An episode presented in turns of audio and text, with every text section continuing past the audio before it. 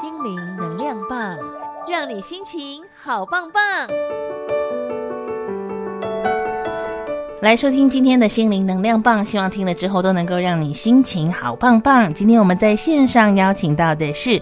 呃，张老师基金会自商心理师刘慧华，刘自商心理师，Hello，您好。你好，主持人好，各位听众大家好。好，那我们延续整个六月份的话题哦，都在跟大家谈。如果说身边我们不论是看新闻事件，或是自己本身，甚至是亲朋好友，甚至是你是去救援处理的朋友，遇到了这些重大的灾难、一些天灾人祸的时候哦，怎么样来调试自己的心理状态哦？好，那我们今天谈的这个话题叫做。如果是我或者是我身边的亲友曾经遭逢过这样重大的创伤或者是灾难事件，我们可以做一些什么呢？是我们呃之前有提到过哈，就是灾难事件发生，其实它就都是不预计的，就是突然发生，我们心里都没有准备哈。嗯、那我想这边呢，可以提供给大家一个口诀，叫做安静能信。我等一下一一来说。我想这个五个口诀呢，可以用在我们自我照顾，或是我们要陪伴我们的亲友的时候呢。我想我们这五个口诀都可以成为我们的一个参考。嗯哼，那第一个呢是安全，就是安啊，安全的一个环境。因为有时候天灾人祸发生的时候，比如说是风灾或地震好了，有时候我们的住所都受到一些影响哈，所以有时候我们必须要找一个安静的。比较安全的一个住所，可以让我们自己觉得安心，然后可以在那边可能呃，比如说日常的生活作息，好、呃、都可以持续的维持。所以有一个安全的环境，这个部分是蛮重要的。第一个部分是，那第二个部分呢，就是静静的部分，就是我们在这段时间，因为身心都受到了一些影响，对，所以我们要有一些促进自己比较心身心平静的方式，比如说有些人可能会听音乐，嗯哼。或是有时候我们可以借由一些小的媒材，可能可以从事一些绘画啊的部分，或是有时候可以去运动，走走路也好，哦，走路也行，这样子就是可以让我们身心能够放松的一些活动。那第三个呢是能，就是效能感，因为其实在灾难发生的时候，我们会突然有一种失控的感觉，那种失控的感觉是我好像没有办法去抵抗这个突然而来的事情，是，所以有时候我们。当亲友的人可以就是在这段期间，比如说可能突然地震，然后房屋倒塌了，嗯、你的房子的呃，比如说你的呃，连提款啊拿钱。哦这个都没有办法哦，对不对？所以，我们有时候亲友呢，可以陪我们的呃发生灾难的当事人，我们可以一起来讨论接下来的生活，我们可以怎么样来处理这样子？因为政府可能也会有一些相关的措施，那这些部分都不是我们平常会经历到的，所以我们身为亲友，可以陪他来经。呃，讨论这些后续我们必须要去处理的事情。嗯，那我也会很建议说，虽然说我们可能遭遇了这些呃灾难的朋友，他们这时候是比较虚弱的，可是我们也需要让他去做一些事情，呃，让他能够感觉到自己还是有一些能力，所以我们可以陪他讨论。当他可以自己去做的时候，我们就让他自己去完成。那可能比较有一些困难的，那我们可以协助哈。所以这个能的部分有点像是提升他的效能感，道自己还是有能力可以去完成一些事情。嗯嗯嗯。部分，那细的话就是联系哈，我们当还是需要有一些亲朋好友，可能打电话关心，或是有一些实质上面的一些照顾。所以这个促进联系、这个关心的部分，对我们的当事人是非常重要的。嗯，那接下来就是希，就希就是希望。虽然遭遇了这么呃困难的事情，可是我们还是希望在过程中能够看到一些正向的部分。嗯，那我们希望在跟我们的当事人在谈话的时候，在陪伴的时候，我们呃亲朋好友除了就是陪他谈目前遇到的困境之外，我们也可以陪他看一下。是不是还有一些，比如说，呃，这次虽然在呃一些财务上面有一些损失，可是我们人是平安的，嗯嗯，就是也可以看到有一些正向的地方，可以有一些带来希望的感觉。嗯、所以这个呃五个口诀就是安，安就是安全，静就是平静，能就是效能，系就是联系，望就是希望。安静能寄望，这可以用在我们在灾难发生之后的自我照顾，或是我们要陪伴朋友的时候，我们都可以来想想，在这五个层面上面，我们可以怎么样来协助我们的亲友度过一开始那个很混乱、很失控的一个情况，这样子。好，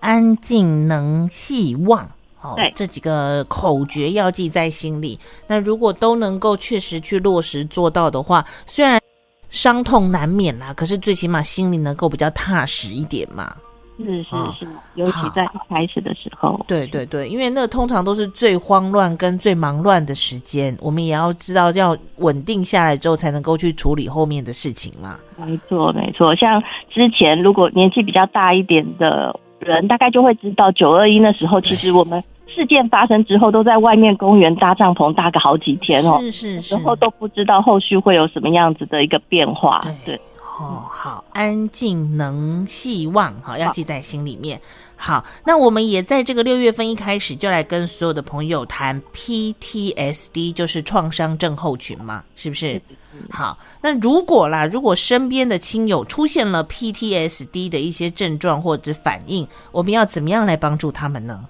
嗯，我想我们上次有介绍过，不过我这边再提一次，因为有时候我们毕竟不是医生，对，可是我们可以依据我们所观察到的部分，然后给我们的当事人一些提醒。很重要的部分就是转介，我们需要转介他可能去就医，然后或是说有心理师可以陪同咨商等等的，就是因为他已经形成了创伤后症候群了，所以我们必须要有一个转介的一个步骤。那我们之前有提到，呃，就是 PTSD 的部分，它包括了经验重建，嗯，就是之前的灾难的事件，你可能是在心里面会反复的出现，或是会有闻到那个味道都有可能。好，那第二个部分是逃避麻木，就是你可能对这件事情会避免去想，而影响到了你的日常生活。嗯嗯。第三个就是神经过敏，你会发现你的身体很紧张，然后可能对于很多事情呢都会特别的敏感，哦，所以。情绪上面会起伏非常的大，对，那接下来可能就会有一些负向的想法跟情绪，所以如果你跟你朋友就是当事人在谈的时候，你发现你常常在跟他谈话的过程之中，他都很灾难化，灾难化的部分就是他常常往负面想，嗯、想到可能都是会，好像都是呃世界好像就是没有一个呃正向可以带给自己希望的部分，嗯，嗯，那我们就可以考虑说，哎，如果一个月。之后，他的那个反应还很强烈，而且你发现他的那个呃日常生活的能力也受到一些影响的话，那这时候我们可能就需要转介给医生做一个评估，我看这个过程中有没有需要说呃有一些药物或是咨商的加入，这个对我们呃当事人的复原会比较有一些呃带来一些好处，所以我会建议大家就是在这个过程中，如果你知道你的亲友有类似就是遇到了灾难的一些事件的话，嗯。他有时候是天灾人祸可以看见的，呃，报道或是你知道他有，那有的时候是我们个人，我们会说有时候发展上面的一些呃突发状况，比如说突然的失恋，或是亲友的一些过世等等哈，那都比较可能是个人发生的事情，可是这我们都可以特别的注意，就是如果有这样子的一个情况的时候，我们可以了解这些症状，然后必要的时候可以观察关心我们的亲友。然后可以多询问一下他目前的身心的状态，然后情绪的反应。嗯哼，必要的时候也可以建议他，因为现在我们也在普遍的在宣导说，如果真的有需要，就是。不要很介意看身心科，因为我们现在的人的身身心压力都很大哈。有时候失眠已经，我听到蛮多人都变成一个生活的常态哈。可是我们有需要的时候，就是要及早的就医治疗，然后有必要的时候就要调整自己的身心的一个维持健康的方式，比如说我们要养成固定运动的习惯，对，然后饮食还有生活上面的规律等等的哈，就是这些都是保健的部分。嗯，所以我们亲友可能有时候就是在旁关心，然后必要的时候提醒，甚至可以陪同他就医，好听听看医生怎么说。我想这是在如果形成了 PTSD 的话，是一个很重要的一个部分。嗯，所以 PTSD 不一定是经历了某一种特别大的灾难、天灾人祸之类，就像呃太伤心的事情，家人离去或者是痛苦的失恋也会影响啊，也会造成啊。它有时候会是突发性的，其实在，在在呃天灾人祸是我们在。提提比较大型的一些灾灾难事件。可是其实，在意外的事件，它只要是突发，你无法预期，而且超出你的能力范围了。啊、呃，那就可能会成为你的身心的一个危机事件了。哇哦！所以有时候家人意外的过世，哈，是，就是说你无预警的失恋，现在有很多是被简讯分手的。对，啊，不是前阵子还好好的，就突然传说我们分手吧。对，然后而且就全部断联，哈，他都封锁你这样子。所以我们也在临床上有看到，就是你突然就跟一个关系好像就是。突然就没有了，完全对，就断联了哈。那对于我们身心来说也是冲击很大的是部分这样子。所以您刚刚讲了一个很重要，包括他呃持续大概一个月左右的时间，一直在处于这么严重的低潮，然后影响到了工作生活上面，我们真的就要请专业的来协助了。是是是，因为有时候当事人他曾经在那个过程中，刚刚也有提到有一个逃避麻木的这一组反应。对，他如果都呃没有去面对或觉察的时候，他可能是我们觉得他怪怪的，嗯，可是他自己并没有想要去找医生哈，或是去寻求帮忙，所以这时候我们旁边的人有看到了，可能要跟他谈一谈，关心他，甚至陪同就医都是需要的。好。